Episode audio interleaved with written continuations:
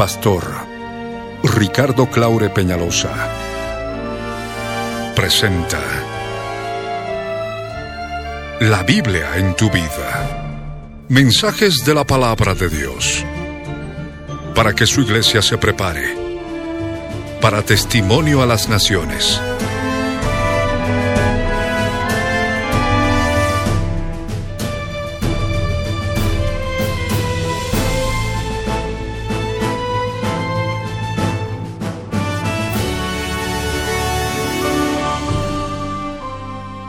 El mensaje de hoy titula El verdadero aceite. Está basado en el libro de Primera de Corintios capítulo 11 verso 2, Mateo capítulo 25 versos 1 al 13.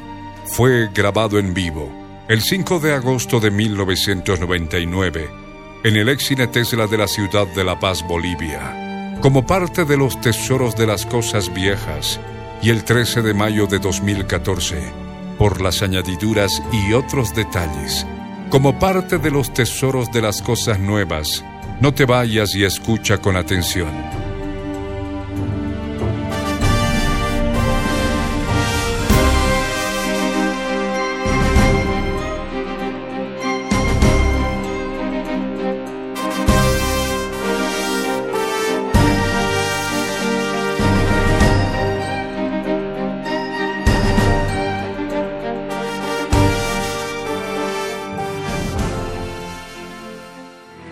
Ahí en su presencia levanta tus manos. Y ora conmigo de todo corazón. Padre Santo, Dios de mi alma y de mi corazón. En el nombre de Jesús, Señor, estoy en tu presencia ahora para rendirte sacrificio de adoración. Quiero adorarte, Señor, en mi vida, escuchando tu palabra, Señor en tu presencia, Padre, para que esta palabra predicada penetre, Señor, como espada de dos filos hasta lo más profundo de mi ser. Y mi espíritu, mi Dios, sea iluminado con tu gloria. Y de esa manera, Señor, mi corazón resplandezca por esa luz de tu gloria. Y pueda, Señor, conocer lo oculto de mi corazón, lo oculto que hay en mi vida, Señor, aquello que no puedo ver por la oscuridad que hay en mí. Necesito de tu luz. Necesito dejar de justificarme diciendo, Señor, no he hecho daño a nadie. Estoy muy bien manifestando, Señor, seguridad falsa como la iglesia de la Odisea que no tengo necesidad de nada en relación a ti, Señor. Cuando cada día yo podría encontrar tantas obras de la carne, tanto que necesito renunciar, Señor. Y solamente tú puedes iluminarme, solamente tú puedes decirme, Dios del cielo y de la tierra, lo que hay en mi interior. Porque tú eres la luz que ilumina a todo hombre, Señor, a todo ser humano. Tú eres la luz, tú eres la luz. Ilumíname ahora a través de tu palabra, Señor. Gracias te doy, gracias te doy, poderoso Salvador. En el nombre de Jesús, te bendigo y te alabo porque eres Dios bueno. Gracias por este día. Gracias Señor por tu misericordia. Bendito seas por siempre. En el nombre de Jesús. Gracias Padre. Gracias mi Señor. En el nombre de Jesús. Te damos gracias. Así como estás te ruego que agarres tu Biblia. Toma tu Biblia. Todos puestos de pie todavía.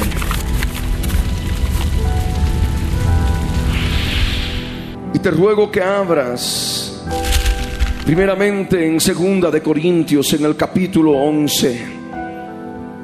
verso 2.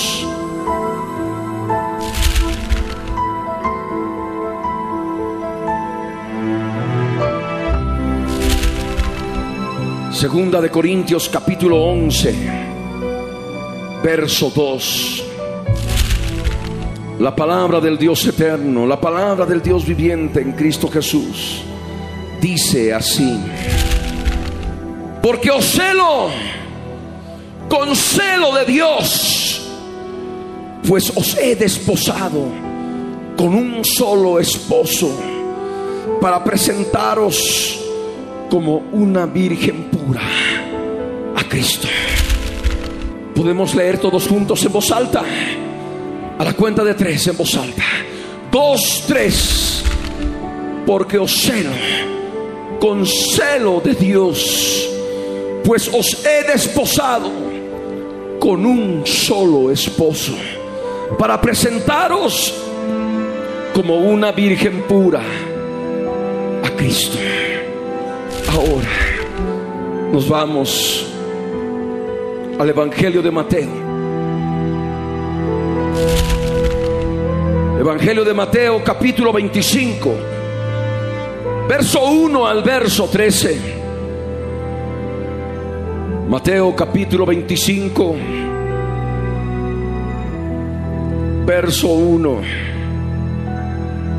al verso 13. Encontraron todos la palabra del Dios viviente, dice así.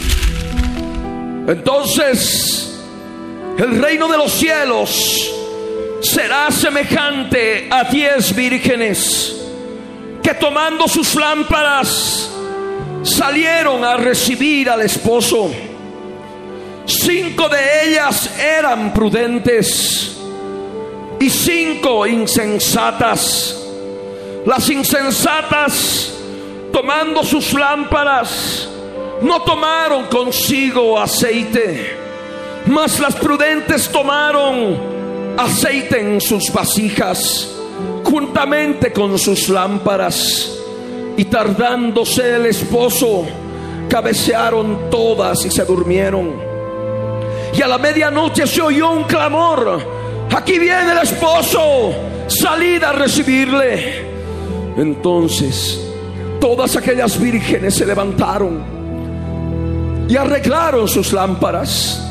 Y las insensatas dijeron a las prudentes, dadnos de vuestro aceite, porque nuestras lámparas se apagan. Mas las prudentes respondieron diciendo, para que no nos falte a nosotras y a vosotras, id más bien a los que venden y comprad para vosotras mismas.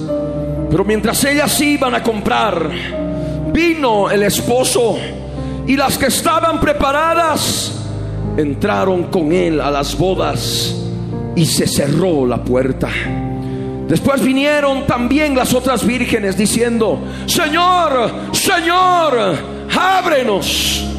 Mas él respondiendo dijo, de cierto os digo que no os conozco. Velad pues porque no sabéis el día ni la hora en que el Hijo del Hombre ha de venir. Amén. Pueden tomar asiento.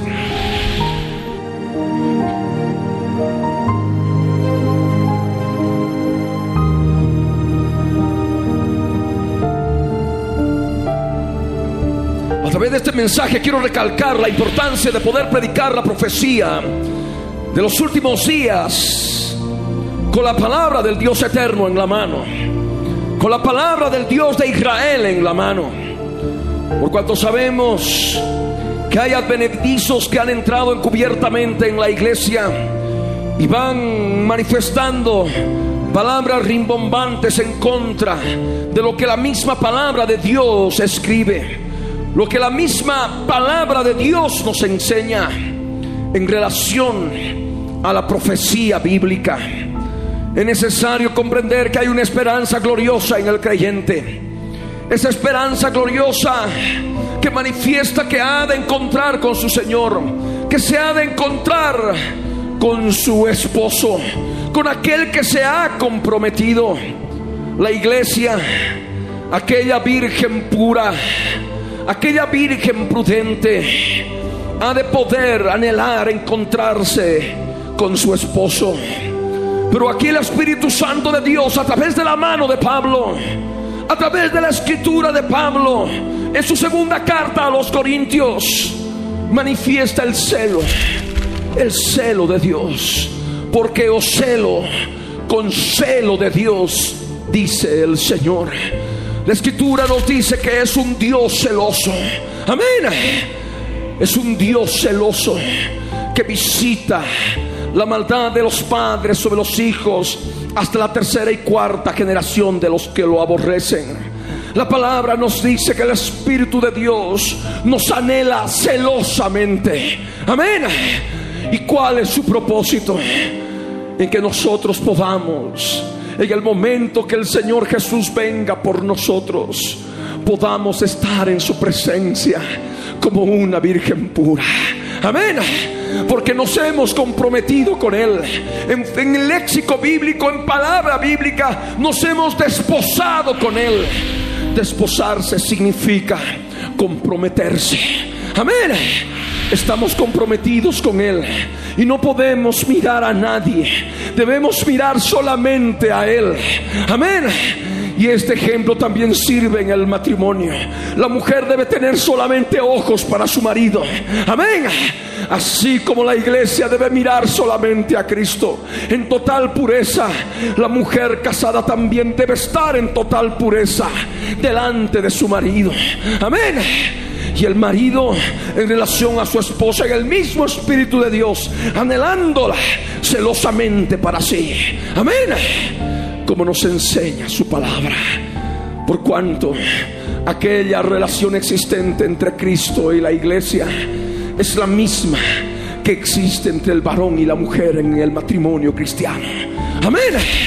Y ahí la palabra, porque os celo con celo de Dios, pues os he comprometido, pues os he desposado con un solo esposo.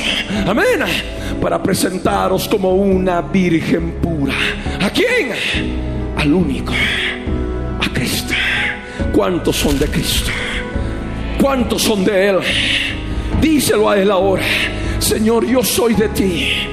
Yo estoy comprometido, comprometida contigo, Señor.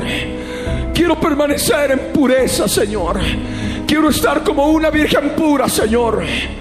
Cuando tú vengas por mí para poder participar de las bodas del Cordero. Díselo y prométele tu fidelidad, porque Él nos cela con celo de Dios. Amén. No quiere que estemos mirando al mundo, porque cuando miramos al mundo estamos flirteando, estamos en adulterio con aquel que es dueño del mundo, con Satanás. Amén. Ahí estamos faltando al respeto a nuestro Señor. Amén. Faltando respeto a la fidelidad a causa del compromiso. Y esto por supuesto debe manifestarse en el matrimonio, en la familia cristiana, en la mujer, en su fidelidad. No solamente la mujer casada, sino también inclusive la mujer novia, la mujer que ya está pedida, la mujer que ya está comprometida. Amén aquí en la escritura, en el Evangelio de Mateo, en el capítulo 25, nos habla del reino de los cielos, la parábola de las diez vírgenes. Encontramos en los evangelios muchas parábolas y en todas el Señor utiliza el tiempo presente. El reino de los cielos es semejante. Pero acá, en el capítulo 25 del Evangelio de Mateo, en la parábola de las diez vírgenes, habla en tiempo futuro. Y cuando habla en tiempo futuro, está hablando de aquel momento glorioso, de aquel tiempo glorioso en que tendría que estar anunciando su iglesia, su venida, la venida del Señor. Esta palabra es profecía pura para los últimos días. Esta palabra es profecía para tu vida. Esta palabra te abre el entendimiento de lo que ha de ser, de lo que tendría que ser el reino de los cielos al final de los días. Por ello dice la escritura, entonces el reino de los cielos será Y tú puedes leerlo ahora en tu Biblia, en el verso 1. Entonces el reino de los cielos será, hablando de los últimos días, será semejante a diez vírgenes que tomando sus lámparas salieron a recibir al esposo. Cuando nosotros leemos en el verso 1 la palabra entonces, debemos situarnos en el tiempo profético bíblico y debemos leer los versos anteriores para que podamos saber entonces el tiempo en que se estaría cumpliendo, que tendría cumplimiento esta parábola de las diez vírgenes. Este, esta palabra que nos enseña del tiempo profético futuro previo a la venida del Señor. Entonces, el reino de los cielos será. ¿Cuándo? ¿Cuándo? ¿En qué tiempo? Entonces, ¿en cuál tiempo? Entonces, en ese tiempo. ¿Cuál tiempo? Debemos referirnos entonces a los versos anteriores. En Mateo 24, en el verso 3, estando el Señor Jesús sentado en el monte de los olivos, sus discípulos lo tomaron aparte y le dijeron, ¿cuándo serán estas cosas? Señor, dinos, ¿cuándo serán estas cosas? ¿Y qué señal habrá de tu venida y del fin de esta edad? Entonces el Señor Jesús les habló de la señal de la mujer con dolores de parto. En el verso 8 del Evangelio de Mateo, del capítulo 24, Jesús habló de la mujer con dolores de parto, de los dolores de parto. Y cuando habló de los dolores de parto fue la manera de poder enseñar las señales proféticas bíblicas que tendrían que manifestarse en relación a su venida, que tendrían que recrudecer, así como cuando las contracciones en la mujer con dolores de parto aumentan en intensidad y se hacen cada vez más seguidas, de la misma manera tendría que acontecer en el tiempo en que tendría que cumplirse la parábola de las diez vírgenes. Entonces el reino de los cielos será. ¿Cuál tiempo? Aquí en la escritura el Señor Jesús, en el verso 4 del Evangelio de Mateo capítulo 24, nos enseñó claramente y nos habló de uno de los aspectos que tendrían que recrudecerse al final de los días, como la mujer con dolores de parto.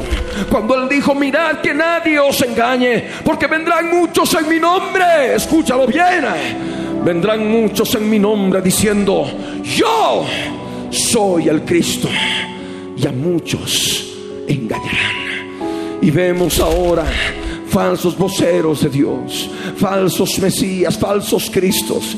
Si vienen estos dos mil años o casi dos mil años en que el Señor ha manifestado esta profecía, hemos ido viendo a través de la historia muchos falsos Cristos que han manifestado, sobre todo en el pueblo judío, diciendo que eran el Mesías. Y también actualmente en este siglo XX, en el pueblo judío ha aparecido uno que dice que es el Mesías esperado pero también no solamente en el pueblo judío, sino también en diferentes partes del mundo aparecen varios que dicen, yo soy el Mesías esperado. Esto se ha recrudecido, ha aumentado el número de ellos y se ha de seguir aumentando en la medida que nos acercamos a nuestro encuentro con el Señor en el aire. Amén. Y ahí la palabra, mirad, abre tus ojos espirituales, mirad que nadie os engañe. Porque vendrán muchos en mi nombre diciendo, yo, yo, yo, mire, yo soy el Cristo. Y de esa manera engañarán, no dice a pocos, engañarán a muchos. Amén. Y se cumple la palabra. Porque muchos son engañados a través de estos falsos Cristos. Y esto se recrudece. Y eso constituye la señal de los dolores de parto. Pero también el Señor Jesús habló de guerras y de rumores de guerras. Y oiréis de guerras y de rumores de guerras. Mirad que no os turbéis, porque es necesario que todo esto acontezca, pero aún no es el fin. Y llevamos muchos siglos Desde tiempos inmemoriales el hombre ha estado guerreando el uno contra el otro.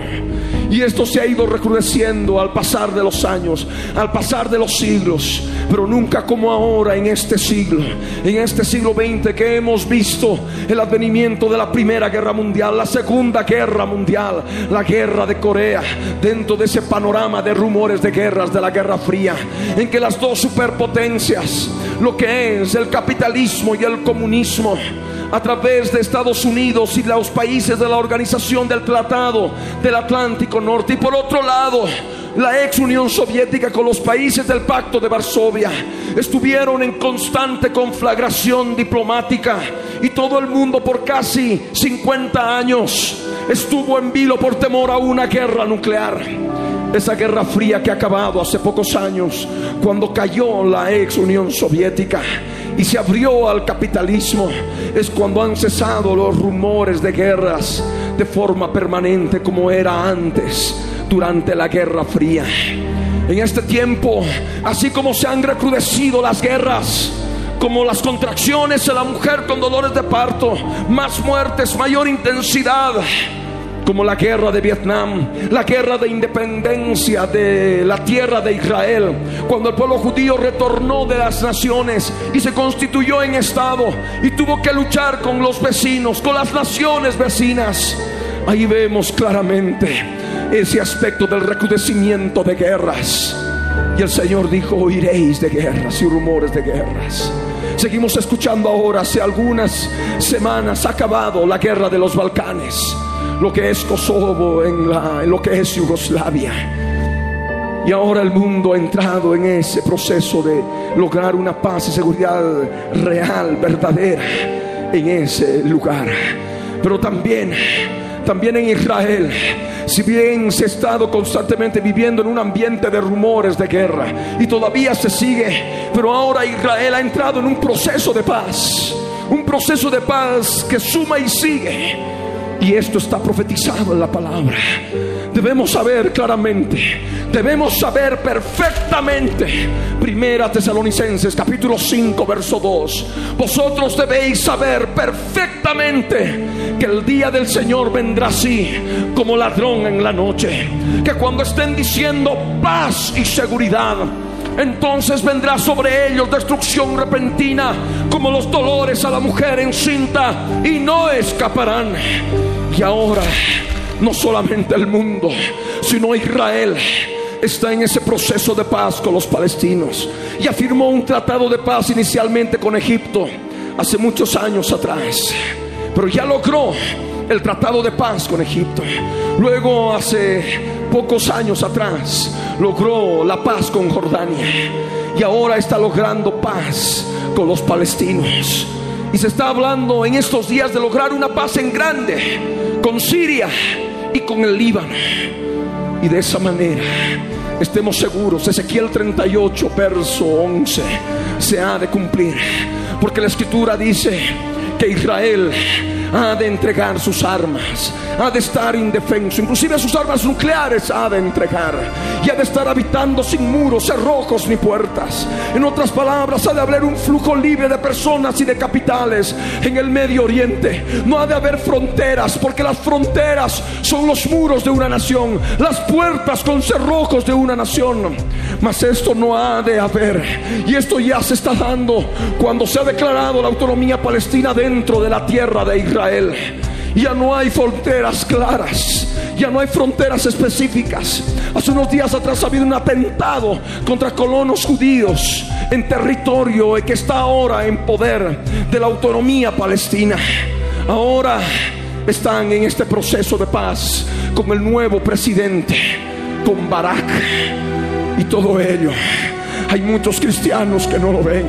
Hay muchos cristianos que están tan ciegos que dicen, no, el Señor tarda en venir. El Señor no viene todavía. No hay que hablar de profecía. No hay que hablar del Apocalipsis. No hay que hablar de Daniel. No hay que hablar de los pasajes proféticos que están en los evangelios. Y de esa manera recortan la palabra. De esa manera arrancan esos versos bíblicos en relación a la profecía bíblica. Porque no les ha resplandecido la luz. Porque no tienen la presencia de del Señor en su vida. Son falsos voceros de Dios que engañan a mucho pueblo. Y de esa manera hay engaño. De esa manera falsos voceros de Dios están llevando adelante, disque, ministerio de la palabra de Dios, pero manifiestan total desconocimiento de ella y se atreven a proferir palabra de juicio y de maldad contra siervos que predicamos la venida del Señor Jesucristo. Pero ahora te estamos hablando palabra para que te des cuenta, amén, para que abras tu entendimiento y puedas comprender que vivimos días postreros, que vivimos días finales, que así como han recrudecido las guerras y los rumores de guerras, ahora aquello que Pablo manifestó, ahora se está hablando de paz y seguridad. Amén. La palabra de Dios no puede ser cambiada ni trastornada. Israel, luego que consiga ese, esa paz y seguridad efímera, ha de ser terminada por el mismo Señor. Cuando la invasión de Gog de Ezequiel 38 quiera destruir la nación de Israel, pero caerá juicio de Dios sobre toda la multitud de ese ejército invasor. Amén. Y dice la escritura, y seré santificado en ti, oh Gog, delante de los ojos de las muchas naciones. Y esto se verá por televisión. Amén. Se verá. Y está profetizado eso en la palabra. Lo hemos anunciado anteriormente. Pero simplemente ahora estamos haciendo un resumen, una recopilación, para que puedas darte cuenta en el tiempo. Entonces el reino de los cielos será para que puedas saber el tiempo en que esta profecía de las diez vírgenes tendría su real cumplimiento. Amén. También la escritura nos enseña. Se levantará nación contra nación y reino contra reino y habrá pestes, hambres y terremotos en diferentes lugares. Y todo esto, añade el verso 8, será principio de dolores de parto. Y es lo que va aconteciendo. Hambre, pestes. En Corea del Norte hay hambre espantosa, hambre terrible. La gente está muriendo de hambre. El Señor Jesús habló de hambres en diferentes lugares. Y esto simplemente es un ejemplo. Hablamos de pestes, de pestes como el cólera o diferentes epidemias que se dan en diversas partes del mundo y mueren cantidad enorme de personas. Esto no acontecía antes. Morían un determinado pequeño número de personas. Pero ahora el número de personas se aumenta, se incrementa. Es porque estamos en los dolores de parto que se incrementan. Amén. Pero también la escritura continúa con los dolores de parto. Continúa y dice entonces os entregarán a tribulación y os matarán. Y es justamente el tiempo Sabemos que en estos dos mil años hay muchos cristianos que han sido mártires, que han sido asesinados, y se ha ido cumpliendo la palabra del Señor. Han acontecido terremotos, han acontecido pestes, han acontecido hambres en diferentes lugares, pero ahora en mayor proporción, en, un mecanismo mundial, en una situación mundial. Y nosotros ahora por la globalización podemos oír de estas cosas inmediatamente. Aquello que puede estar escuchándose, que se puede estar dando en el otro lado del mundo, nosotros podemos oírlo. Amén. Y el Señor Jesús dijo, oiréis. Amén. Oiréis. Oiréis, ¿cómo, será, ¿cómo sería posible que se oiga de aquello que está ocurriendo en el otro extremo del planeta, en otro lugar, en diferentes lugares al nuestro? Porque simplemente la profecía tendría que cumplirse. Amén con el advenimiento del aumento de la ciencia, de la tecnología, la globalización, la aldea global, en que todo sea a causa de la información, el flujo de la información. Podemos saber lo que está ocurriendo en cualquier parte del planeta la velocidad de la luz, casi inmediatamente, en el mismo momento, en el mismo instante oiréis, dijo el Señor, de guerras, rumores de guerras, de pestes, hambres, terremotos en diferentes lugares. Está aconteciendo un terremoto en México y a casi a la media hora ya estamos recibiendo el noticiero que ha ocurrido tal sismo, tal terremoto en determinada nación. Y es por ello que vamos preparando todo ese material. Y a partir de este primero de septiembre, de 1999, La Paz y Santa Cruz se pliegan a los programas proféticos y vamos a desenmascarar al diablo en su falta, en su ignorancia de la palabra del Señor, porque a él es el que más le interesa que la iglesia del Señor no se prepare, que la iglesia del Señor no espere la venida del Rey eterno. Y es por eso que a partir de este primero de septiembre, los programas de guerras, rumores de guerras, paz y seguridad, pestes, hambres en diferentes lugares, terremotos en diferentes lugares, Israel de los de Dios y todos los otros programas van a estar difundiéndose cada media hora. De esa manera la iglesia del Señor se ha de preparar. De esa manera la iglesia del Señor ha de conocer la noticia, la noticia del instante y ha de poder cotejarla con la Biblia, con aquello que está escrito desde hace siglos y es palabra de Dios. Mas nosotros tenemos la palabra profética más segura que es la palabra del Dios de Israel, la palabra del Dios Todopoderoso. Aleluya. Y por sus ojos les ha de entrar. Aquellos ciegos que no quieren ver y se atreven a lanzar palabra de juicio y condenación contra aquellos que predicamos la profecía bíblica anunciando la venida de Cristo. Porque debemos testificar y debemos hablar. Porque cumplimos el papel de Juan el Bautista de los últimos días. Juan el Bautista predicó la primera venida de Cristo. Nosotros ahora estamos en la misma función, pero anunciamos su segunda venida. Primeramente para recogerte a ti, para recoger a sus santos, y luego esa segunda venida en que todo ojo le verá y pondrá, aleluya, pondrá su autoridad sobre aquello que le corresponde, la tierra y todo lo creado porque ha ganado el derecho, lo ha recobrado a través de la obra la cruz del Calvario. Amén. Por eso es necesario que tú atiendas a la profecía bíblica. El verso 9 de Mateo 24 nos dice, entonces os entregarán a tribulación y os matarán y seréis aborrecidos de todas las gentes por causa de mi nombre. Algunos dicen, bueno, eso no está pasando mucho aquí.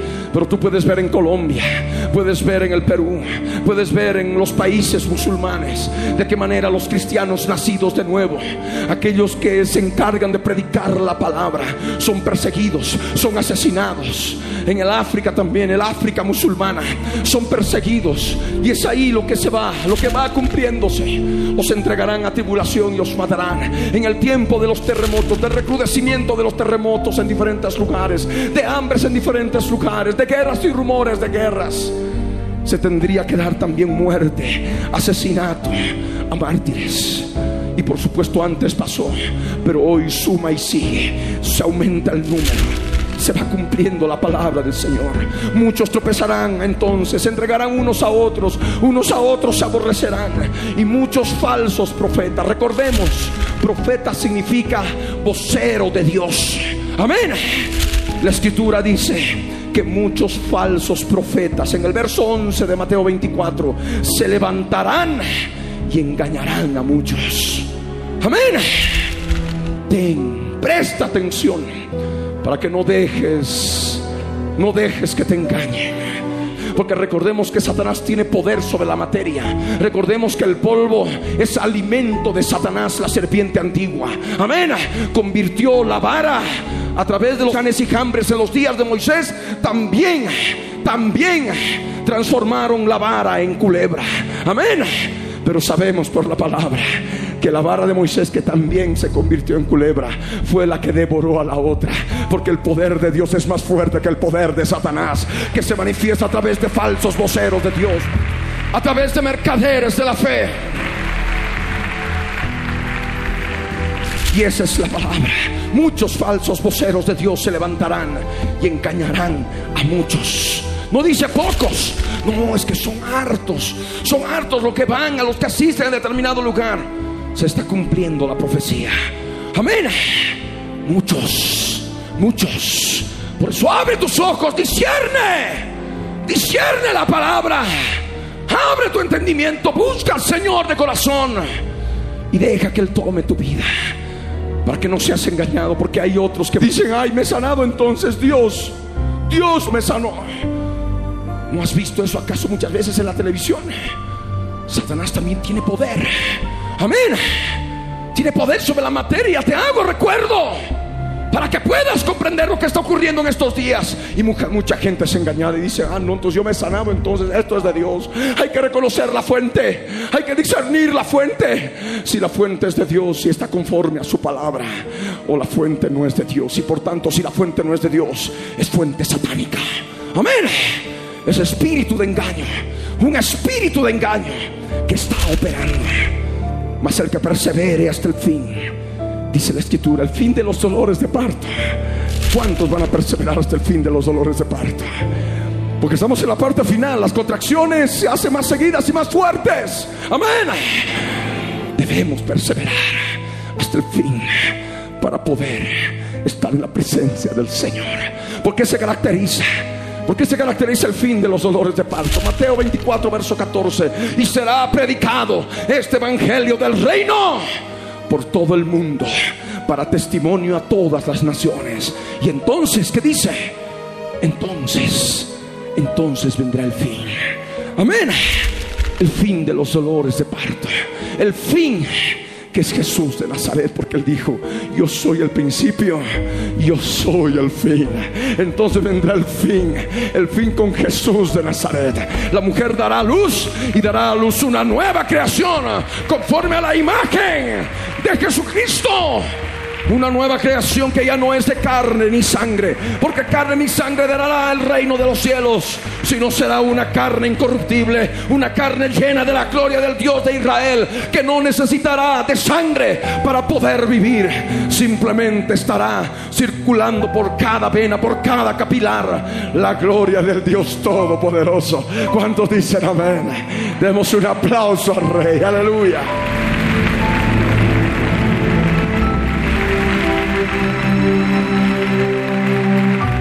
Entonces, entonces vendrá, entonces vendrá el fin.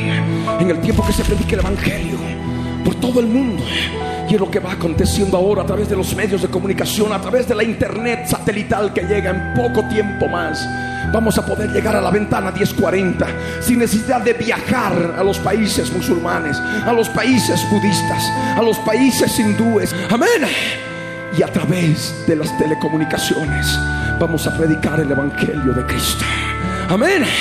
Vamos a predicar su palabra y van a conocer su palabra y en sus hogares, ahí frente a su computadora, televisor, lo que se dice en inglés PCTV, computadora personal, televisor, van a poder aceptar a Jesucristo y van a poder reconocerlo como Señor y Salvador de su vida.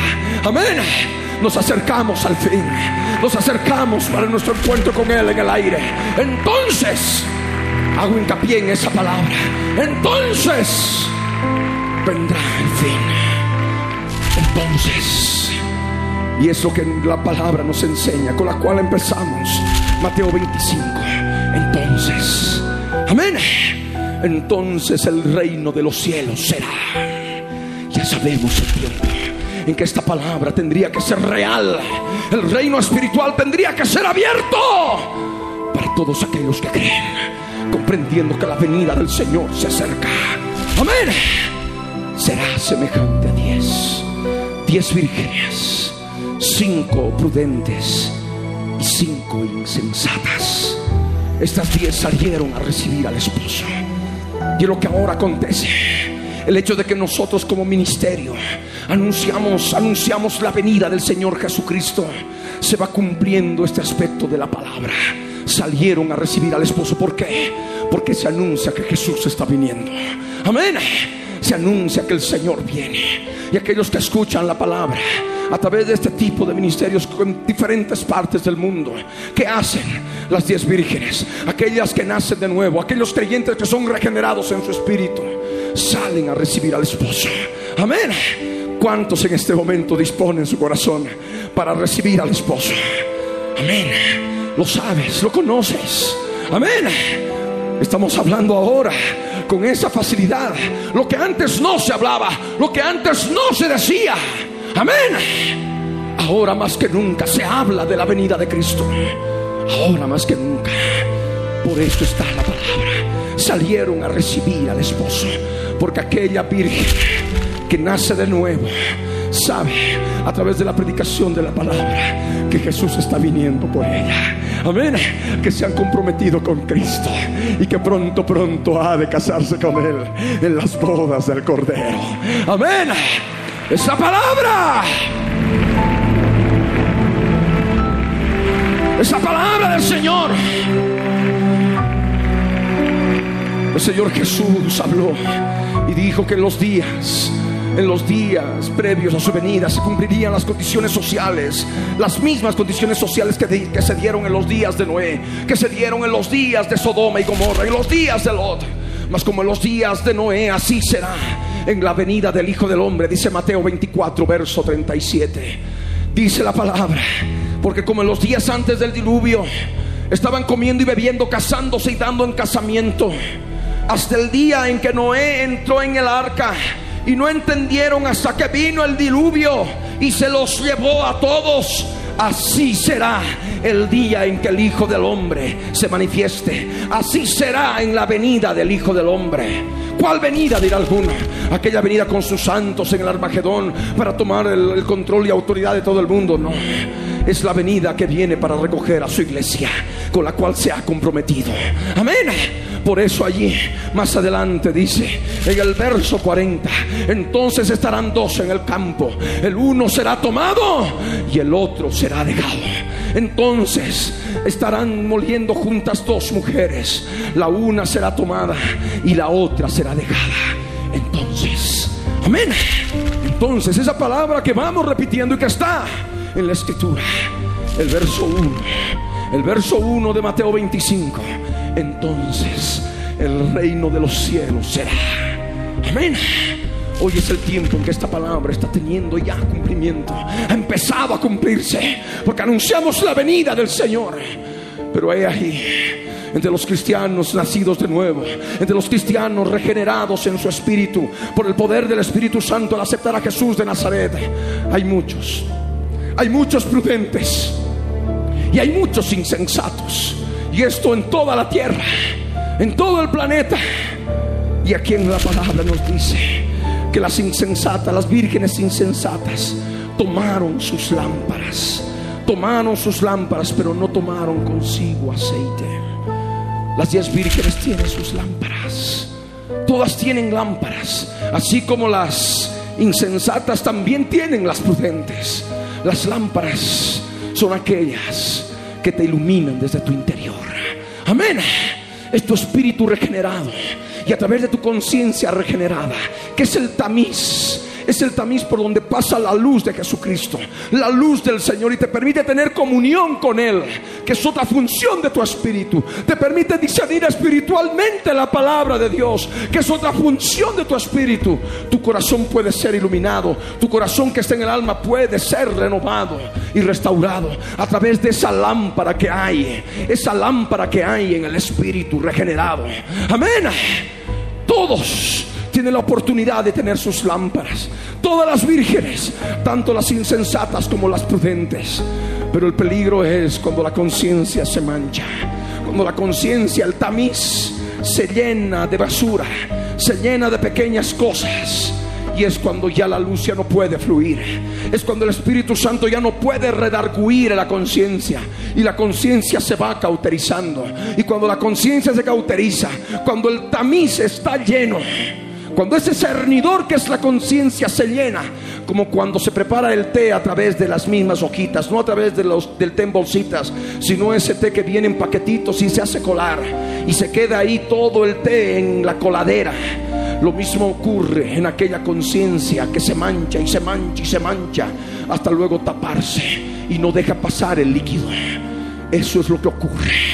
Amén. En aquellos que descuidan su vida espiritual. Y es así lo que ocurre con las vírgenes insensatas. No toman consigo aceite. Contristan al Espíritu Santo de Dios. No dejan que el Espíritu Santo de Dios actúe. Amén. Y van pasando los días y los días y los días, día tras día, semana tras semana. Y la conciencia se mancha y se mancha hasta que el Espíritu de Dios deja de operar. Deja de operar, se contrista. Y eso es lo que pasa con muchos insensatos, con muchas insensatas que están actuando al igual que esta mitad. Esta mitad que nos habla la palabra de las vírgenes, de las diez vírgenes. Dice la palabra que más las prudentes tomaron aceite en sus vasijas juntamente con sus lámparas. Amén. Y es justamente la presencia, el aceite es la presencia del Espíritu de Dios. Y hago hincapié en esto, no están los baldazos que recibas de aceite en la cara. No es aquello, es buscar la presencia del Señor. Amén. No es el aceite comprado de la esquina, es la presencia del Señor la que hay que buscar. Y esa vasija de barro no es el turril que se puede comprar de la fábrica de aceite. La vasija de barro eres tú. Porque tú eres hecho del polvo de la tierra.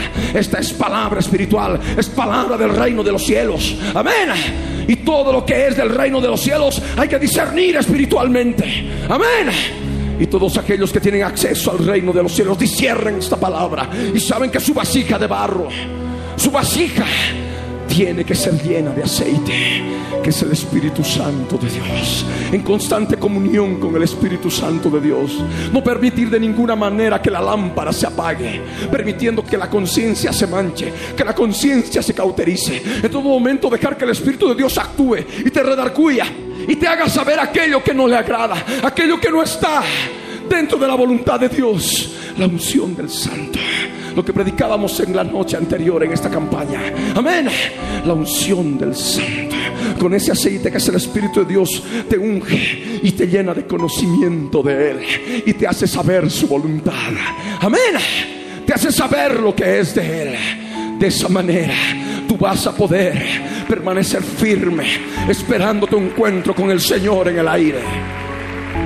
No es a través de la cantidad de aceite que recibas en tu cabeza. No, o en tu cuerpo. No es, no es del Señor. No está así en la palabra. Amén. Amén. No es, no es de Dios. El Espíritu de Dios fluye. No porque el hecho que te tiren una chalina embarrada de aceite, sino fluye porque tu corazón así lo dispone. Amén. Y fluye desde lo más profundo de tu ser desde el lugar santísimo y fluye para afuera y te llena de su presencia y te hace saber si estás dentro de su voluntad o no estás dentro de su voluntad. Amén. Esa es la unción del Espíritu Santo de Dios. La unción te enseña, la unción te hace conocer. La unción misma nos enseña, dice primera de Juan 2:27, y es verdadera y no es mentira, según ella os ha enseñado, permaneced en él. Amén. Y esa unción fluye, fluye de adentro para afuera y te hace conocer su voluntad. Por eso es necesario que abras tus ojos, abras tu entendimiento y verdaderamente llenes tu vasija con el verdadero aceite. Ese aceite que viene del cielo. Amén. Porque aquellos que buscan ese aceite que viene del cielo, que es la presencia del Espíritu Santo de Dios, esos estarán preparados para recibir al Señor en el aire. ¿Cuántos dicen amén? Aleluya. Demos un aplauso al Rey.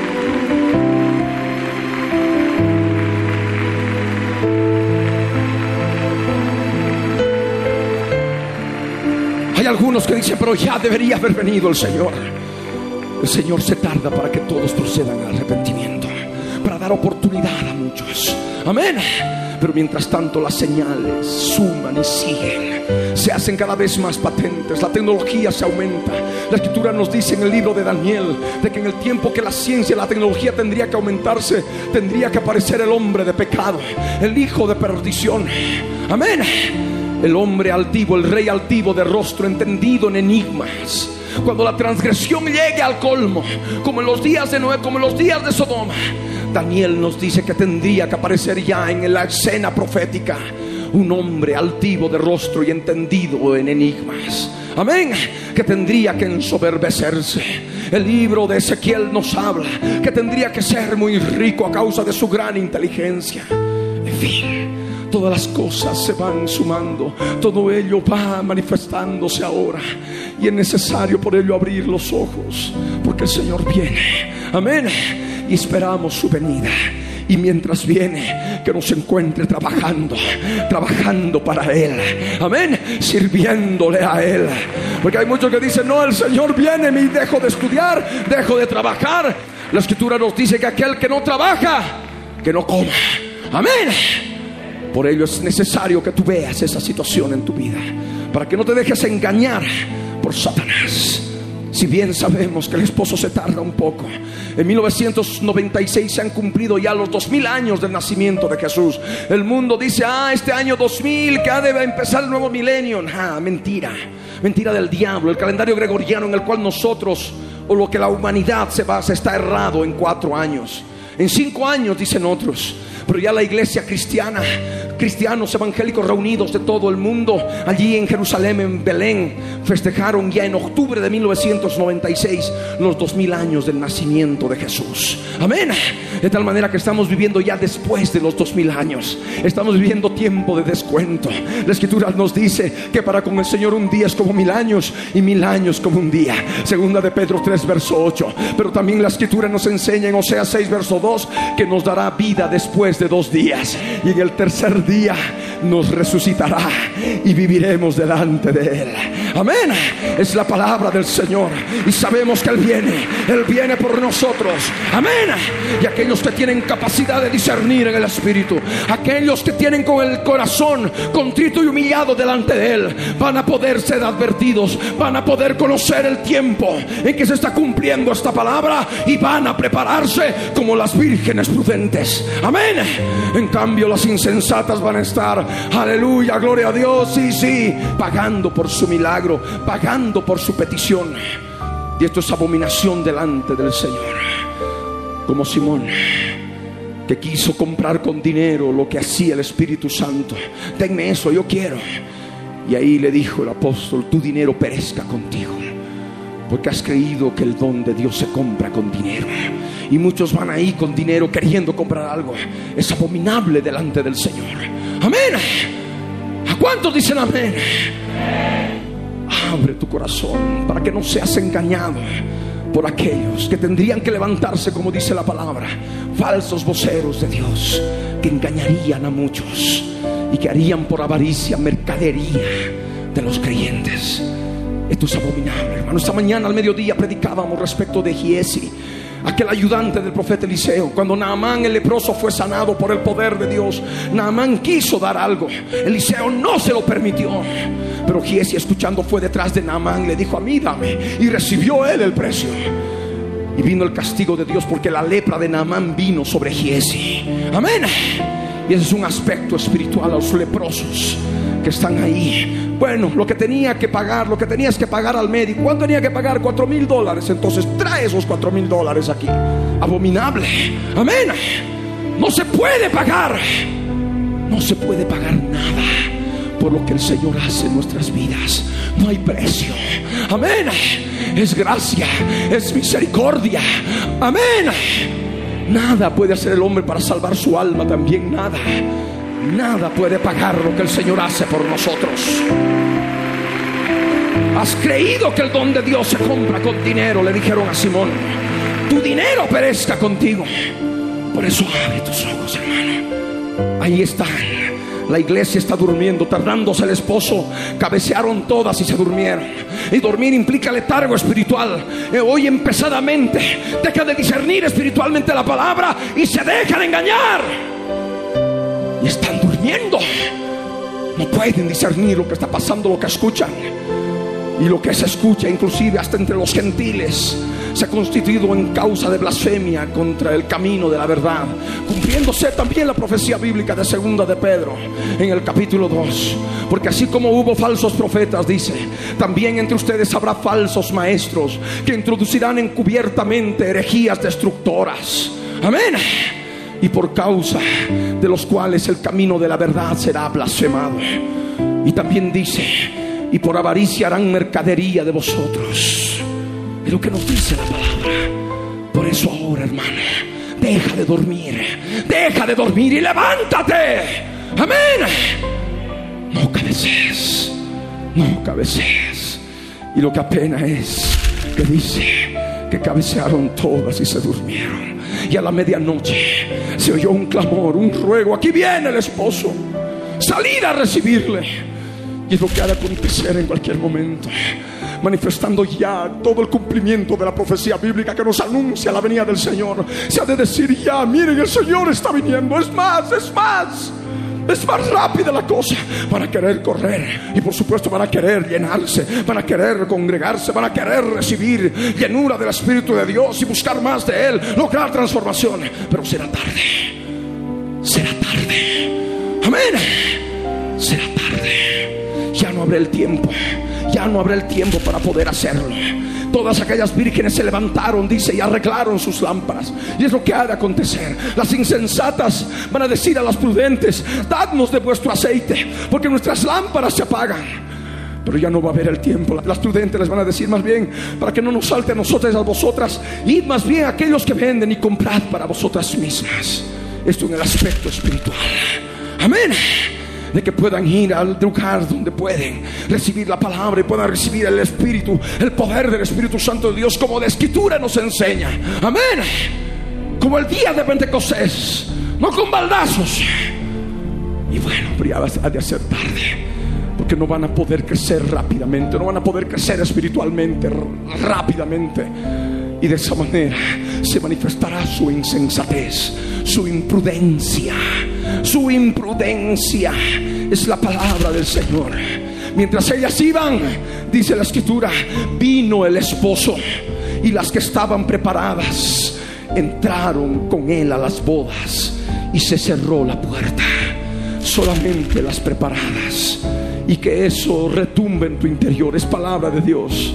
Seguramente muchos para, para poder... Ah, agradar a la audiencia, tal vez quitarían ese verso bíblico y lo pondrían en otro ladito y no lo predicarían. Pero aquí está escrito en la palabra, solamente las preparadas. Tú no puedes quedarte la gran tribulación, porque la escritura dice que se cerró la puerta. Se ha de cerrar la puerta y aquel que cierra, nadie puede abrirla. Y el que la ha de cerrar es el mismo Dios del universo, Jesús de Nazaret. Por eso abre tus ojos, hermano y comprende el tiempo que vivimos. Y no te dejes engañar por aquellos que dicen, no, la profecía no es para nuestro tiempo. Tú vive en paz, prosperidad, busca esto, plata, más plata, más plata, más plata. Y claro, ¿a quién no le va a agradar a la carne? Dinero, dinero, dinero, dinero, más dinero. Y dejan de buscar la santidad en el Señor. Amén. Y de esa manera ahí logran que muchos, muchos con la conciencia cauterizada que están en pos de las cosas materiales antes que lo que es el aceite espiritual que viene de lo alto. Amén. Tú no caigas en ese aspecto. Dispón tu corazón para recibir la verdadera palabra del Señor. Vinieron esas vírgenes imprudentes, dijeron, Señor, Señor, ábrenos. Mas él respondiendo les dijo, de ciertos dijo, que no os conozco. No queremos que suceda con ninguno de nosotros. Amén con ninguno de aquellos que nos sintonizan por radio y televisión. Y así como está aconteciendo ahora, se van a levantar muchos más todavía, que van a seguir engañando a otros muchos. Pero aquellos que quieren y tienen el corazón sencillo, humilde, sincero, van a decir, si está escrito en la palabra, está en la palabra. Amén. Y yo lo creo. Y se van a poder preparar para encontrarse con su Señor Jesucristo en el aire cuando Él venga. Amén. Por eso es necesario que dispongas tu vida y tu corazón. Te hablo esto del Señor. A fin de que no caigas en el error. Levántate. Pongámonos de pie.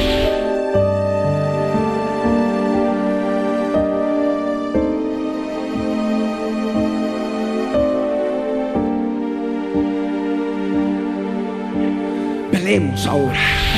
Velemos, dice la escritura. Y eso no significa que, bueno, la vigilia y todo aquello, no.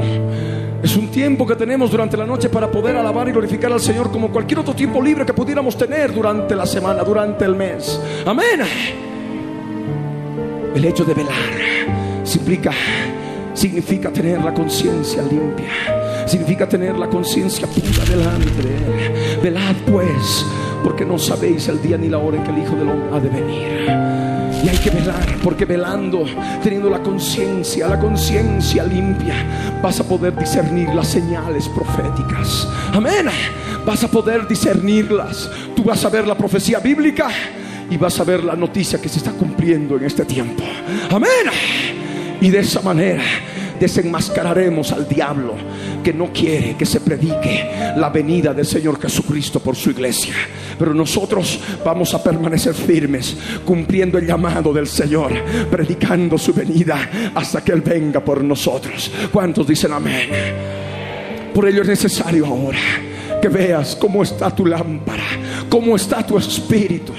Si hay aceite, si está la presencia del Espíritu Santo de Dios para poder permitir que tu espíritu permanezca iluminado, tu espíritu permanezca con luz a través de tu conciencia.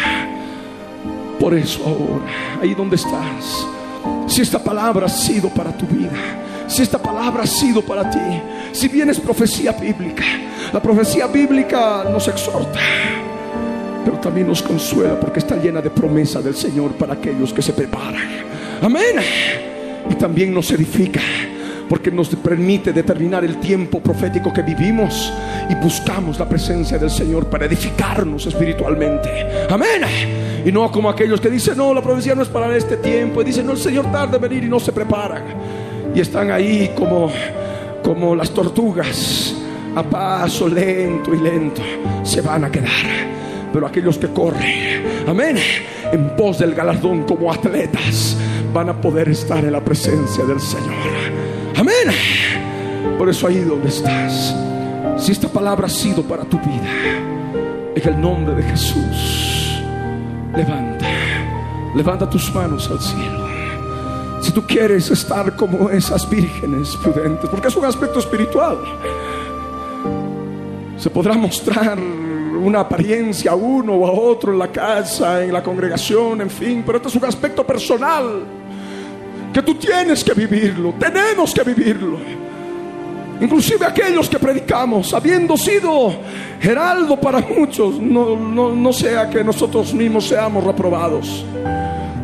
Cada uno tiene que velar por su salvación. Cada uno tiene que velar por su vida. Y es ahora que tú puedes buscar de ese aceite. Tomar contigo aceite en tu vasija. Amén buscando y practicando la presencia del Espíritu Santo de Dios que te ha de permitir que tu lámpara permanezca encendida, tu espíritu permanezca en luz, tu conciencia esté llena de luz y no de tinieblas ni de oscuridad. Por eso si esta palabra es para ti, levanta en alto tus manos y ora conmigo en el nombre de Jesús, en la presencia del Señor.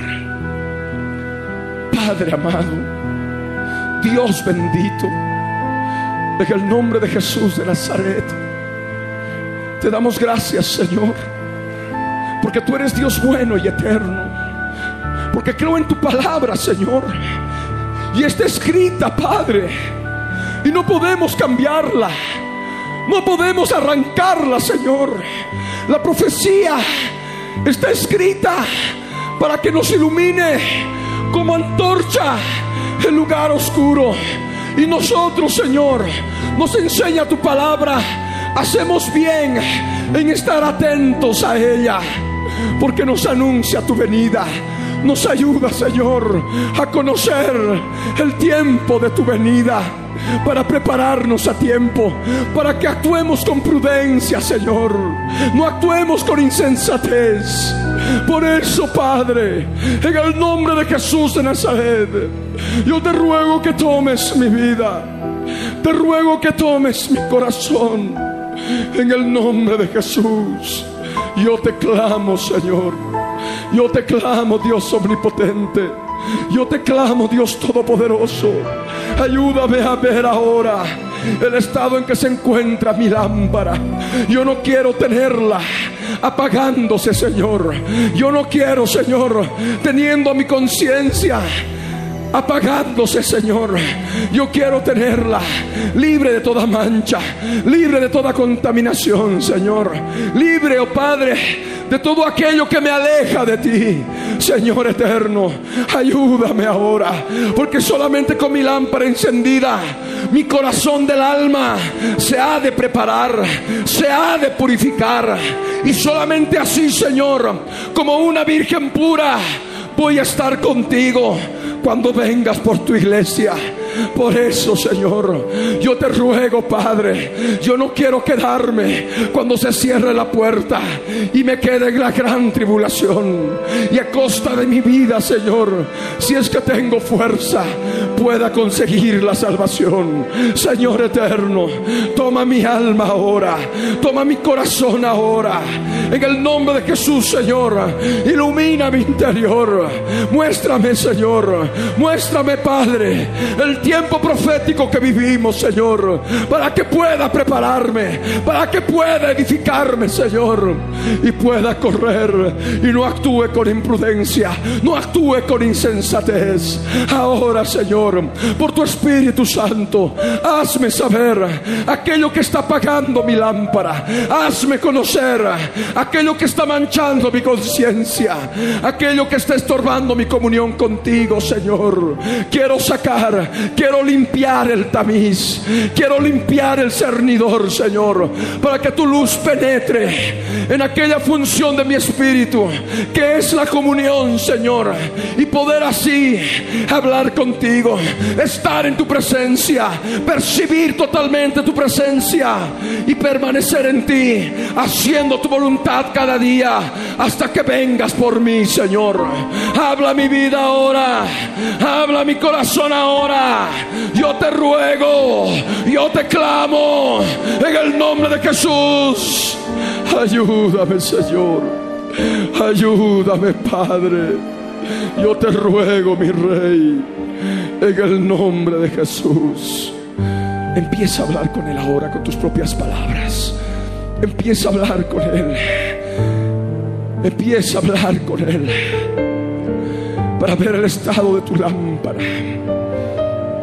En el nombre de Jesús, habla con Él. Habla con el Señor. En el nombre de Jesús. En el nombre de Jesús de Nazaret.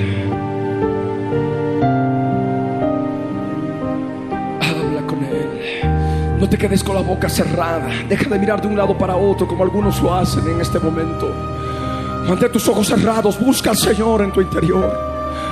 Y habla con Él. Habla con Él. Habla con Él. Para que puedas ver el estado en que se encuentra tu lámpara para que puedas llenar tu vasija de aceite.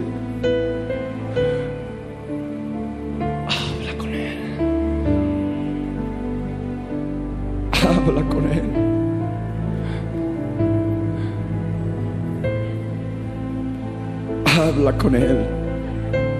En el nombre de Jesús.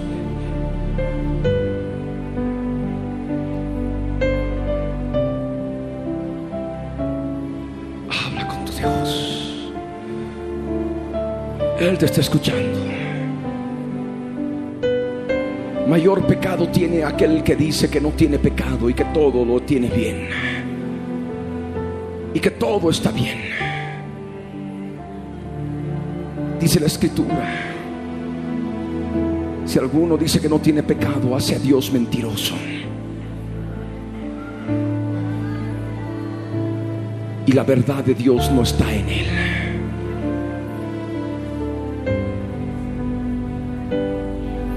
Eso puedes leerlo en Primera de Juan 1, verso 6, 7, 8, 9. Después, ahora descubre. Si tu lámpara está encendida, vas a poder ver con esa luz la oscuridad de tu corazón, aquellas áreas de tu vida que te impiden recibir el fuego, el poder del Espíritu de Dios, aquello que te aleja de Él, o inclusive en algunos se manifiesta con depresión, con desesperación y tantos otros problemas del alma. Habla con Él. Habla con Él. La iglesia tiene que prepararse. Y esta palabra está escrita para que te prepares, para que no actúes con imprudencia, con insensatez. El Señor nos demandaría si no predicáramos tal cual está escrita.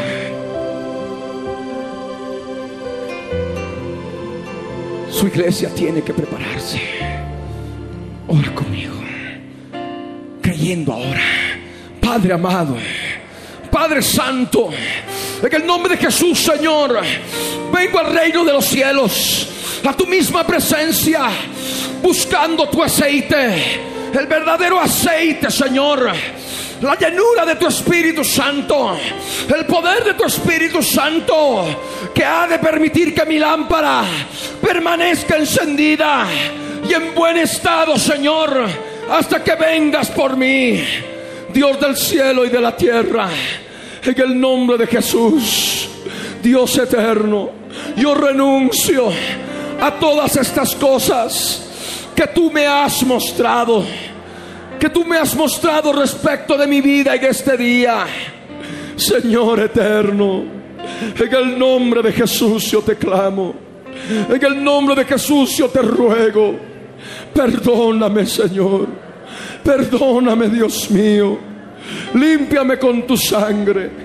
Límpiame con tu sangre que derramaste por mí en la cruz del Calvario. Señor eterno. Toma control, toma control ahora de mi alma. Toma control de mi corazón, Señor. Quiero darle muerte, muerte a la cruz del Calvario, a todo lo que hoy he confesado con mis labios, porque tú me iluminaste, porque tú me mostraste, Señor. Y toma autoridad sobre todo principado, sobre toda fuerza espiritual que atormenta mi vida. Yo la ato ahora yo la ato ahora. Yo ato toda fuerza maligna y la echo fuera ahora. Sale ahora. Sale ahora. Fuera. Fuera de mi vida. Salen ahora. Fuera. En el nombre de Jesús. Se van ahora con tos convulsiva. Se van ahora en eructo. Se van ahora exhalados. Se van. Se van ahora en el nombre de Jesús de Nazaret. Se van ahora. Se van. En el nombre de Jesús. Toda forma de exhalación de aire. Ahora es válida. De esa manera se consuma la muerte de cruz. Como la muerte física se consuma cuando el espíritu del hombre es exhalado. De la misma manera se consuma la muerte de cruz. Cuando los espíritus inmundos son exhalados. Se van ahora. Se van ahora en el nombre de Jesús de Nazaret. Ponte la mano en la frente. Ora conmigo. No le vamos a dar tregua. Todos los que faltan los vamos a sacar. Aquellos que se encargan de empolvar la lámpara para que se apague, para que no dé luz. Ahora vamos a sacarlos. En el nombre de Jesús, ora conmigo. Señor amado, Dios del cielo y de la tierra. Yo tomo autoridad sobre todos los espíritus que quedan. Yo los ato ahora. Yo los ato ahora. Y los echo fuera de mi vida. Salen ahora. Salen ahora. Fuera. Fuera. En el nombre de Jesús. Se van ahora. Se van de mi vida. Fuera ahora. En el nombre de Jesús. Se van ahora con tos convulsiva. Se van ahora en eructo. Se van ahora en la respiración, se van exhalados, se van en bostezo, se van en soplo ahora, salen ahora, fuera. En el nombre de Jesús de Nazaret, salen ahora, salen, salen ahora, salen. Ninguno se queda, ninguno se queda. La conciencia se limpia ahora por la fe con la sangre del Cordero. Cuanto más la sangre de Cristo limpiará nuestras conciencias de obras muertas para que sirvamos al Dios vivo. Se limpia ahora la conciencia. Jesús les dijo, ¿habéis entendido todas estas cosas? Ellos respondieron, sí, Señor. Él les dijo, por eso todo escriba, doctor, en el reino de los cielos es semejante a un padre de familia que saca de su tesoro cosas nuevas y cosas viejas.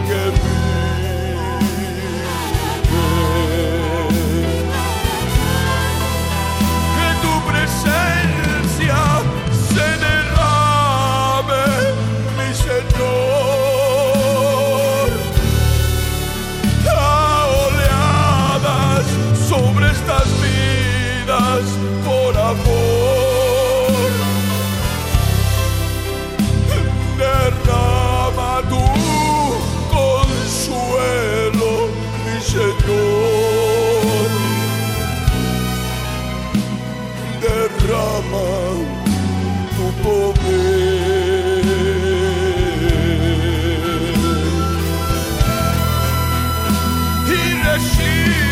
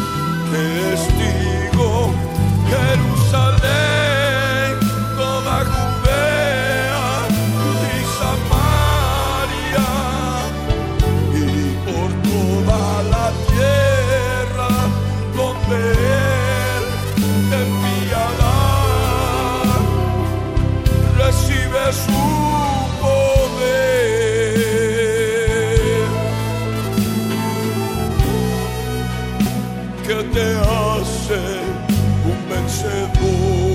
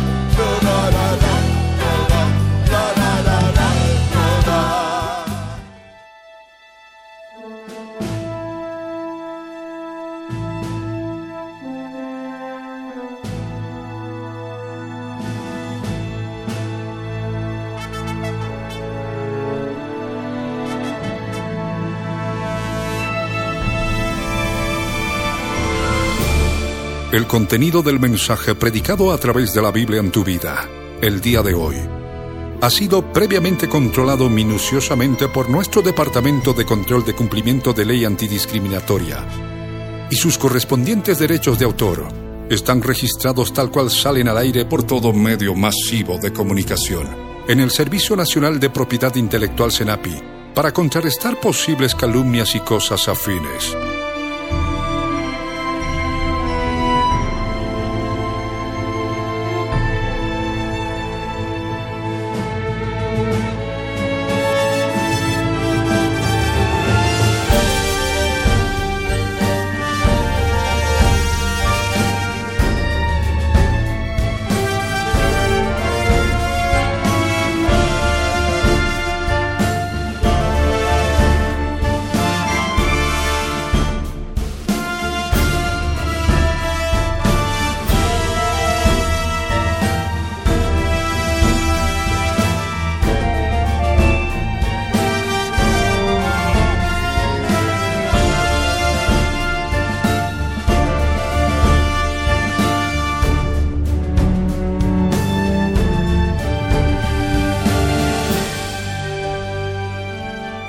Pastor Ricardo Claure Peñalosa presentó La Biblia en tu vida. Mensajes de la palabra de Dios para que su iglesia se prepare para testimonio a las naciones.